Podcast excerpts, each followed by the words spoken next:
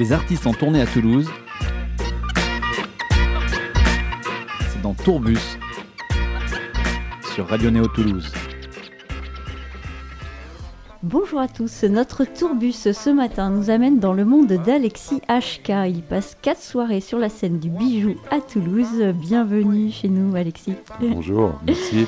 Alors enchanté de te recevoir euh, ce matin. Je suis venue te voir sur la scène du bijou euh, hier puisque euh, c'est en ce moment que ça se passe. C'est pas la première fois que tu viens à Toulouse.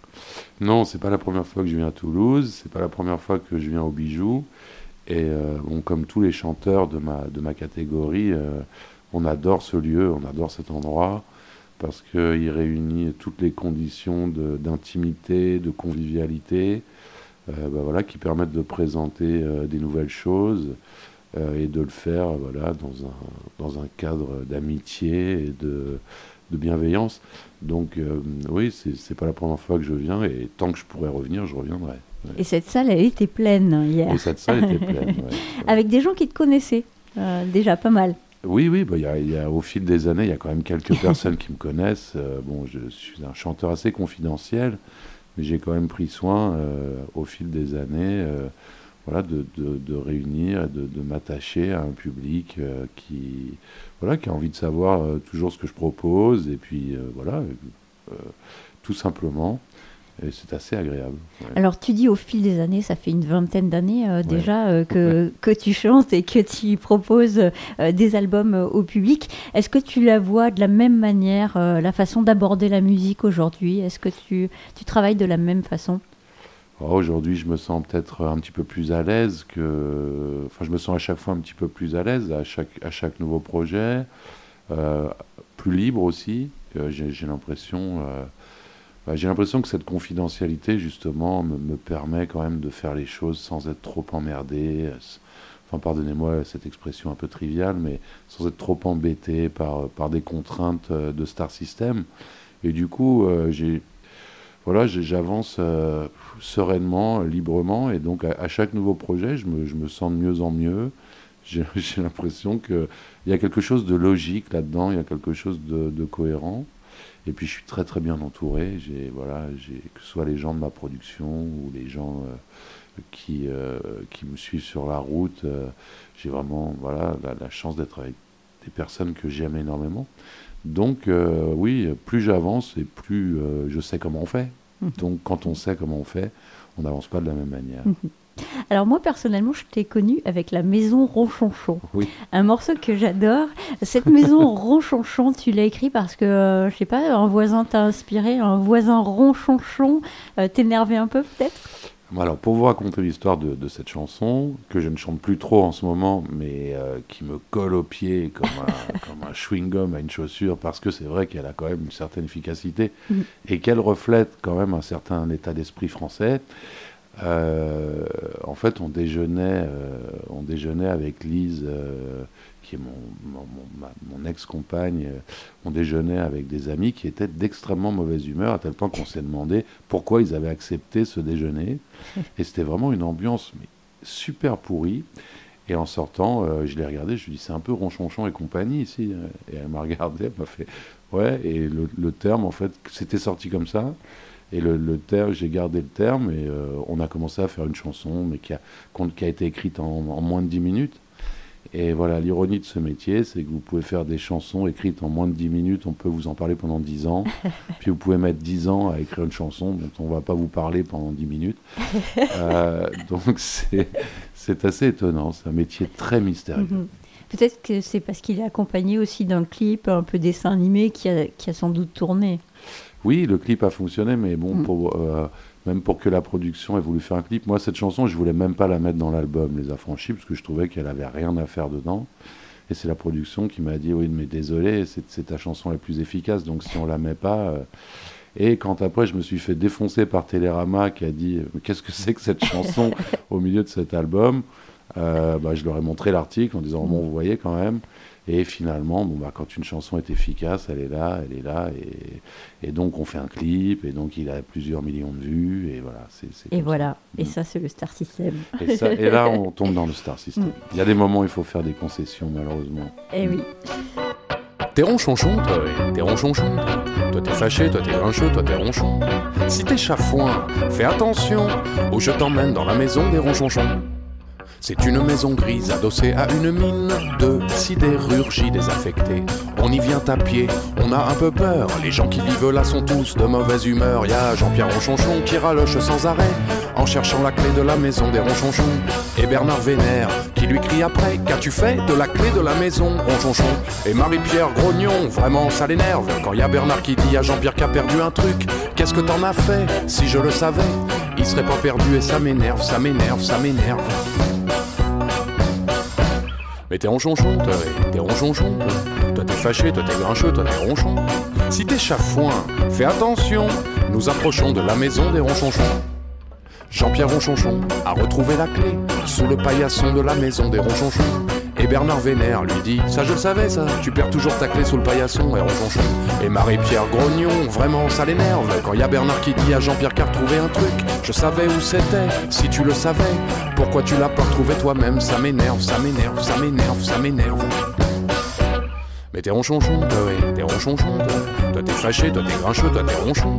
Si t'es chafouin, fais attention, nous pénétrons dans la maison des ronchonchons. On a décidé de boire l'apéritif et dans le salon de la maison des ronchonchons, même la peau de bête semblait de mauvais poils, pas de doute, on est bien dans la maison des ronchonchons. là. Jean-Pierre Maugréet, en s'arrachant les tifs, constatant excédé, le vin sans le bouchon. Et Bernard Vénère lui dit, je te l'avais dit, faut pas que tu t'étonnes, t'achètes ton vin chez Champion. Et Marie-Pierre Grognon, vraiment ça l'énerve, quand y a Bernard qui dit à Jean-Pierre qu'a acheté un truc, t'aurais bien mieux fait d'aller chez Fauchon. Décidément Bernard, il m'énerve, il m'énerve, il m'énerve. Mais t'es ronchonchon, t'es ronchonchon. Toi t'es fâché, toi t'es grincheux, toi t'es ronchon. Si t'es chafouin, fais attention, on va dîner dans la maison des ronchonchons. Il faut une fin à cette sombre histoire, une grande morale à cette petite chanson. Si t'es trop grognard, si t'es trop ronchon, tu passeras ta soirée avec des cons. Avec des quoi Bah des ronchonchons, quoi. genre fâché, grincheux, puis ronchon. Des ronchons quoi Bah des ronchonchons, quoi. tu finiras par habiter dans la maison des ronchonchons. Mais des ronchons quoi Bah des ronchonchons, du genre fâché, grincheux, puis ronchon. Des ronchons quoi Bah des ronchonchons, quoi. tu finiras ta vie comme un ronchonchon et ça t'énerve, ça t'énerve, ça t'énerve, ça t'énerve, et ça t'énerve, ça t'énerve, ça t'énerve, ça t'énerve, scrogneux. C'était La Maison Ronchonchon d'Alexis HK sur Radio Néo. Nous sommes toujours avec lui ce matin pour parler de son futur album. Alors Alexis, euh, tu joues au bijou euh, pendant 4 jours, on l'a euh, déjà dit tout à l'heure. Euh, tu as commencé en fait en espèce de tour de chant pour préparer donc euh, ton nouveau spectacle, on va dire. Tu ouais. fais euh, une espèce de tour de chant au bijou, un essai. Tu as commencé hier par un morceau sur les bobos qui Ouais. migraient dans les campagnes. Oui, oui, oui. bah, ça va être le, le titre de l'album qui s'appelle Bobo Playground. Et, euh, parce que j'avais envie de parler à la fois des bobos, euh, de la de la, du socio-style des bobos, qui, m'intéresse beaucoup, puisque j'en fais partie, je pense, pour ou malgré moi, mais en tout cas j'en fais partie. Et puis j'aime beaucoup ce terme de bobo, de petites blessures qu'on soigne comme ça avec un peu de mercurochrome et un petit pansement, quelque chose, c'est une blessure, donc ça fait mal, mais euh, tant qu'on a quelqu'un pour venir la soigner, tant qu'on a sa maman pour venir soigner son petit bobo, euh, tout va bien en fait. Et c'est là qu'on est un vrai privilégié dans, la vie. Et j'avais envie de parler de tout ça, de, finalement de ce mode de vie enfantin, de, de- de certaines catégories qui sont assez privilégiées. C'est pas de leur faute. On choisit pas d'être privilégié ou non. Euh, ça me voilà, ça me, ça me, par- ça me parlait, mais c'est surtout de l'autodérision. C'est pas pour stigmatiser toute une catégorie sociale, j'ai horreur de ça. Euh, c'est surtout pour me regarder moi euh, par rapport à mon ancien projet qui s'appelait Comme un ours, où j'étais tout seul dans ma maison, comme ça, assez sinistre. Cet ancien projet m'a permis de reconstruire un peu ma vie. Aujourd'hui, j'ai une famille, j'ai des beaux tapis à la maison, j'ai un jardin, euh, j'habite à la campagne, et donc je me suis regardé, je me suis dit, bon bah là, t'es voilà, es sur un beau, beau, beau playground. Alors tu parlais de Comme un ours, ton précédent euh, album. Euh, cet album, il commence justement par la chanson qui s'appelle Comme un ours. Ouais, C'était peut-être un peu précurseur puisque tu l'as sorti en 2018 avant tous ces confinements. ouais, Euh, finalement, tout le monde s'est retrouvé un petit peu comme ça, enfermé face à un ours imagi- imaginaire. Oui, euh, c'est, euh, j'ai été moi-même, euh, enfin, au moment du confinement, j'ai, comme tout le monde, j'ai complètement halluciné. Sauf que moi, j'étais confiné bien avant et je m'étais, euh, je m'étais vraiment mis en retrait, mis à l'écart.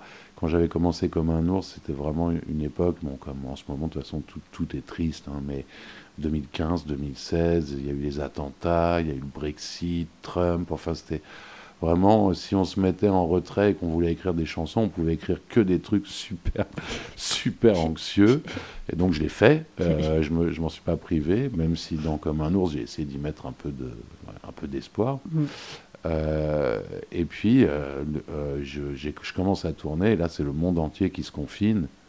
Et je me dis, et je me dis, bon bah, est-ce que as-tu une prédiction euh, euh, que- ou je sais pas, je sais pas. Enfin, j'ai trouvé ça juste hallucinant. Donc si ça se trouve, bon bah là, là j'écris Bobo Playground et demain il va y avoir une gentrification mondiale. Tout le monde va avoir des super beaux appartes avec plein de thunes sur son compte, euh, euh, une super trottinette. Bah, dans être- tes rêves euh, nuls, entre guillemets, pour faire référence à une chanson d'hier aussi, peut-être, mais je suis pas sûre que ce soit euh, la réalité, à vrai dire. Je suis pas sûr non plus. Ouais. Je suis pas sûr non plus. Je suis pas sûr que c'est ce qu'on veuille. Je pense qu'on veut des choses simples aujourd'hui et, Mm. et un maximum de gens pas trop malheureux. Mm. Si on arrivait à faire ça, ce serait déjà pas mal. Ce serait déjà bien. Tu as rencontré pas mal d'artistes en une vingtaine d'années. Est-ce qu'il y a une rencontre en- qui t'a marqué en particulier? Moi, toutes les rencontres me marquent. Tout- toute, mon, toute ma démarche, en fait, euh, de, initiale est fondée sur l'étonnement d'être en vie. Donc, euh, sur l'étonnement de, de vivre tout ça, de traverser tout ça. Et donc, dans la vie, ce qui est le plus étonnant, c'est les rencontres. Donc, quand vous rencontrez, euh, quand vous allez chercher quelqu'un comme François Morel pour faire un spectacle sur, euh, sur Georges Brassens, euh, quand euh, vous rencontrez Anne Sylvestre, euh, que vous avez écouté pendant toute votre enfance, ou Maxime Le Forestier, ou Cabrel, ou des, personnes comme ça. Euh, et là, je ne cite vraiment que des, échantillons, mais mes, camarades de jeu aussi en chanson, mes plus proches, Renan Luce, Benoît Dorémus, tout ça, c'est des, ouais, c'est, des rencontres qui sont tellement vitales et qui sont tellement simples en même temps. Euh, donc euh, voilà, il n'y en a pas qu'une. Et de toute façon, je déteste le concept de euh, quelle est votre plus belle rencontre, quelle est votre chanson préférée. c'est, je trouve que le mec qui a inventé ce concept, il, il- il est vraiment très très cloisonné. Enfin, c'est voilà le, le foisonnement de rencontres quand on se met à vouloir rencontrer du monde et quand on fait ce métier-là, il, il est, il est assez incroyable. Et ce que ça génère comme euh, voilà, ce que ça peut générer comme euh, comme projet ou comme création, euh, bah, c'est, magique. ouais. Par rapport à hier, tu as aussi euh, fini en fait ton tour de chant avec euh, une chanson en argot et tu parlais de Renaud justement sur Ouais, scène qui, ah qui ouais. faisait ça euh, très bien mais il y a Oui. très longtemps. Ouais. Ça fait bien longtemps qu'il n'a pas sorti une chanson de ce style. Ce morceau, au début, on comprend pas tout hein, parce que tu utilises beaucoup beaucoup de mots argot, en argot, ouais, tout à fait. mais on s'aperçoit finalement que tu parles de gaudriole. Oui, oui, alors je parle de Gaudriol, entre autres, mais je parle aussi de... Alors déjà, pour, euh, pour, euh, pour parler de Renaud, parce que Renaud, euh, bon, voilà, ça, ça aussi, c'est une rencontre... Bon, je l'ai rencontré en vrai, mais avant de le rencontrer en vrai, c'est un chanteur pour moi essentiel, crucial dans mon enfance, mon adolescence. je, enfin, je, je- je l'ai- je l'ai tellement écouté, je, je l'aime plus que tout. Et c'est vrai que cette culture euh, argotique euh, me rendait dingue j'adorais vraiment son langage. Il avait son langage à lui, et il a inventé son langage et ça, c'est vraiment du génie.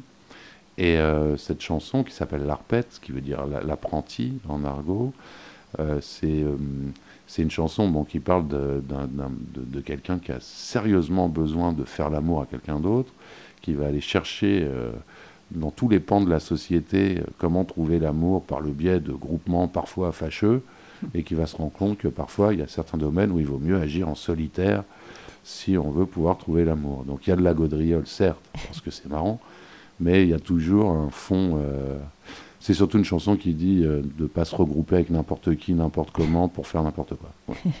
En gros, voilà. En gros, ça sera ça. Tu euh, évoquais un peu ton enfance et ce que tu écoutais euh, dans ton enfance. Euh, sur ton album précédent, Comme un ours, il y a une chanson qui a été écrite par ton père. Oui, absolument. cerisier. ouais, ouais. Oui, euh, mon, père, euh, voilà, mon père m'a initié à Brassens. euh, Mon père, c'est quelqu'un qui a une mémoire d'éléphant, qui est capable de, réciter le bateau ivre en entier. Il a, vraiment, m'a vraiment transmis quelque chose sans être chanteur lui-même. Mais quand je suis devenu chanteur, ça l'a quand même un peu énervé, je crois. Il s'est dit, moi aussi, ça me donne un peu envie au moins d'écrire. Mm. Et puis donc, il me proposait des chansons. Et, des fois, il me proposait des trucs un peu politiques et tout, un peu chiants. J'ai- J'avais pas envie de parler de ça. Puis un jour, je lui dis, mais tu sais, moi, je préférerais que, avec le style que tu as, avec l'écriture que tu as, que tu m'écrives quelque chose de plus, de plus organique, quoi, qui parle de, de- de souvenirs, qui parle de beauté de notre vie. Par exemple, tu as un cerisier dans ton jardin. Chaque année, on croit qu'il va crever, et puis en fait, il donne euh, de- de 80 kilos de cerises. Et donc, euh, voilà, dans, dans ce genre de thème, il y a de l'espoir. Et alors, ça l'a inspiré direct. Et là, il a formulé quelque chose, avec en plus la mélodie qu'elle est avec. Et je lui dis, là, d'accord. Je veux bien. Là, je prends. Là, je prends. J'ai pris, et effectivement, c'est en fait, ça, ça va être une des plus belles chansons de l'album, et Mm. une de celles dont on me parle le plus. Et euh, quand je bossais avec François Morel sur le Brassens, je chantais déjà cette chanson, et François m'a dit euh, Donne-moi le numéro de ton père, euh, je vais l'appeler. Je voudrais lui parler de sa chanson. Et quand mon père a eu François Morel au téléphone pour, pour être félicité pour sa chanson, là. Je, enfin voilà, c'était une joie énorme pour lui Mhm. parce qu'il n'est pas trop dans ce milieu-là et qui et que voilà, il cherche pas trop ça. Mhm. Ça doit être un, ça doit être un bon souvenir, C'est c'est un clair, très bon euh, souvenir. pour lui. Ouais, très bon souvenir. Petite pause musicale avec Le Cerisier d'Alexis HK sur Radio Néo. Dans le jardin de mon père, il y a un cerisier mal fichu. Il est comme ça depuis la guerre, le corps plié par un obus. À le voir tordu de la sorte, je m'imagine qu'il doit souffrir. Et qu'au bout de ses branches mortes, plus rien ne pourra refleurir, et qu'au bout de ses branches mortes, plus rien ne pourra refleurir. Mais dès que le printemps rappelle le ciel, l'herbe et les perles d'eau, la mécanique universelle l'amène à fleurir de nouveau. Bientôt, dans le vert des feuillages, apparaissent les fruits vermeils qui nous poussent aux enfantillages et que j'accroche à ton oreille qui nous pousse aux enfantillages et que j'accroche à ton oreille. Merles, pigeons et tourterelles s'accaparent les branches du haut. Et toi, tu montes à l'escabelle, picoré avec les moineaux quand ton sourire qui m'attise m'invite à regarder dessous. Il est doux le temps des cerises sa douceur me rend fou. Il est doux le temps des cerises et sa douceur me rendra fou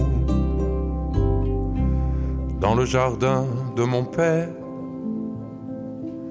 Il y a un cerisier mal fichu. Il est comme ça depuis la guerre. J'espère ne jamais voir d'obus.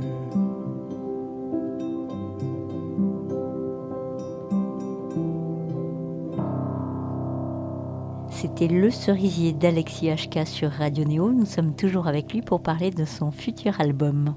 À propos d'enfance, de père, euh, tu as aussi écrit un, enfin co-écrit un livre-album jeunesse et euh, participé euh, à la musique, ouais. etc.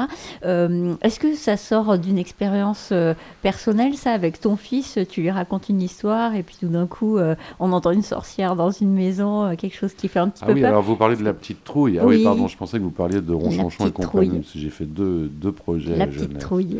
Ah oui, alors La Petite Trouille, c'est un projet qui m'a qui m'a été demandé par par euh, Édouard Manceau, qui est un super dessinateur jeunesse.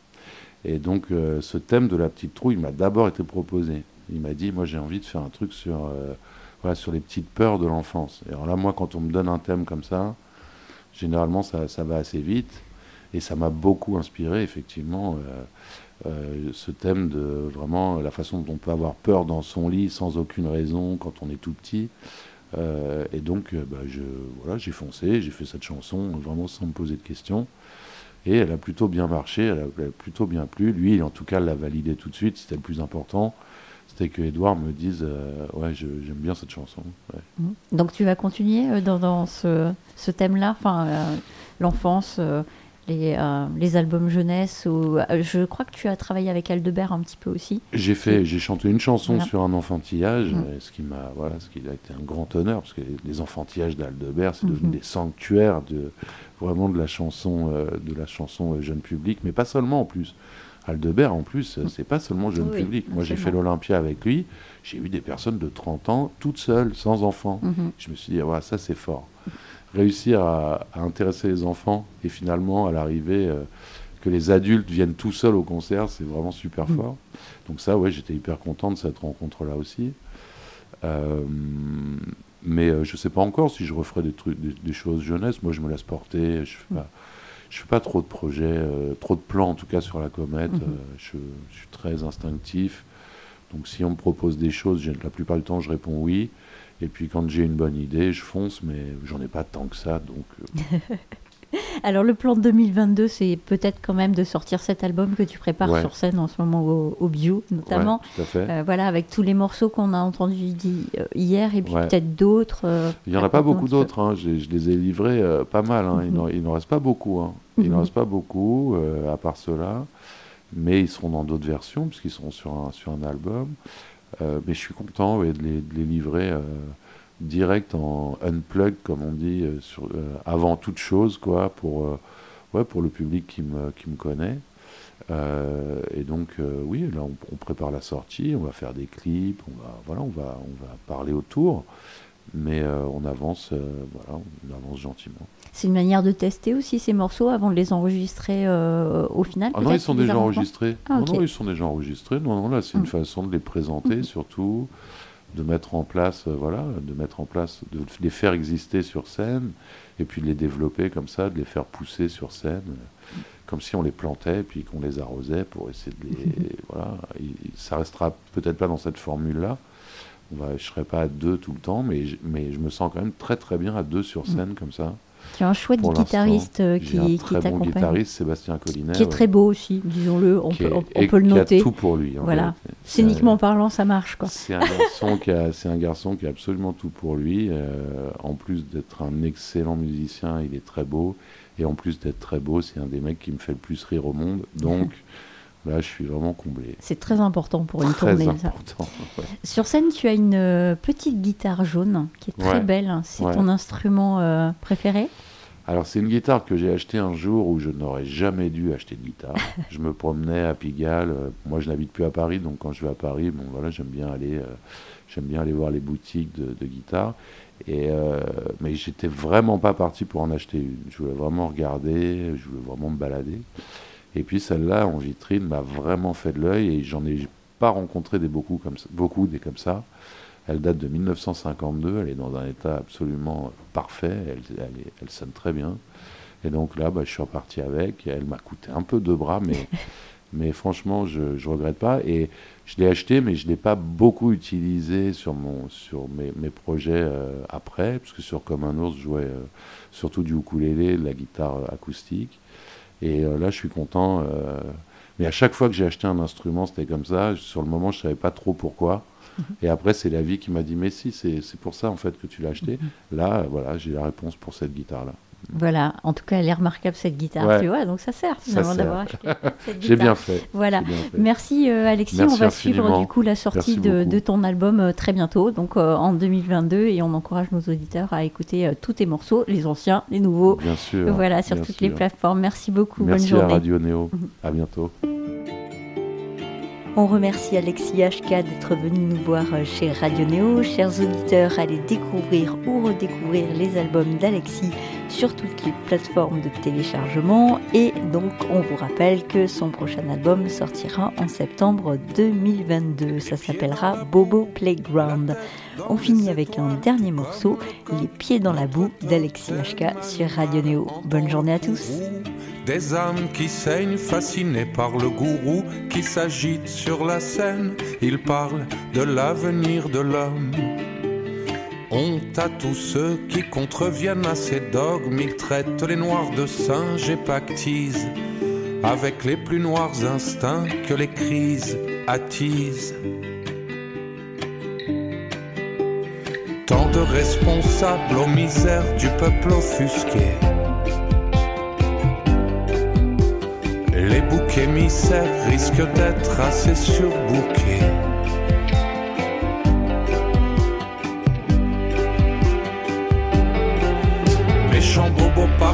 Crypto-gauchistes de malheur, responsables du déclin de la famille et des valeurs, se préparent au grand retour des fossoyeurs qui fascisent. Encore du beurre pour les vendeurs de valises. Ça t'a manqué d'avoir à nouveau des copains qui viennent te voir en banc à 5 heures du matin. Illumine ton visage d'une étrange clarté. Que caches-tu dans ta cave?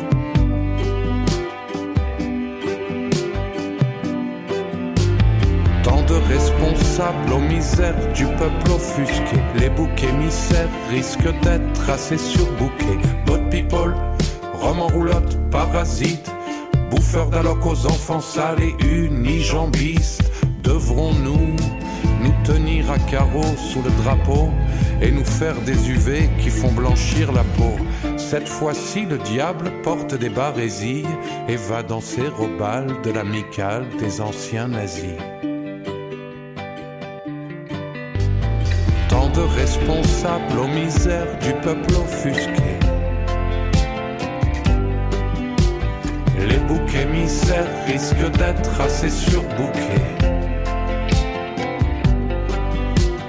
Tant de responsables aux misères du peuple offusqué. Les boucs émissaires risquent d'être assez surbookés.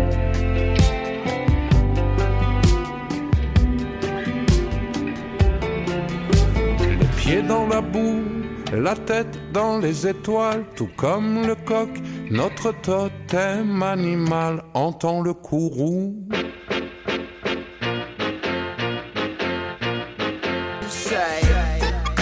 Les artistes en tournée à Toulouse. C'est dans Tourbus sur Radio Néo Toulouse.